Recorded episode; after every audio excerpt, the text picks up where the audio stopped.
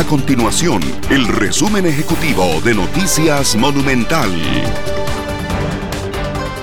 La Cruz Roja costarricense atendió a más de 270 personas y trasladó a 46 a centros médicos durante las actividades patrias, en el operativo que se realizó del 13 al 15 de septiembre. Los cuerpos de emergencia acompañaron el recorrido de la antorcha de Independencia durante el 13 y 14 de septiembre. Además, estuvieron presentes en la mayoría de los desfiles.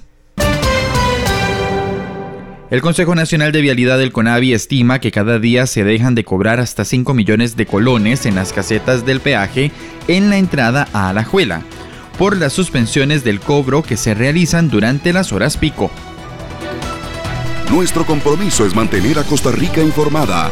Esto fue el resumen ejecutivo de Noticias Monumental.